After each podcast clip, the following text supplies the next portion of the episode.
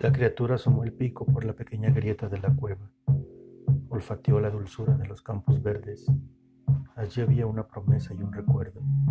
Algo parecido a una espina se le clavó en el pecho. Instintivamente regresó a las sombras.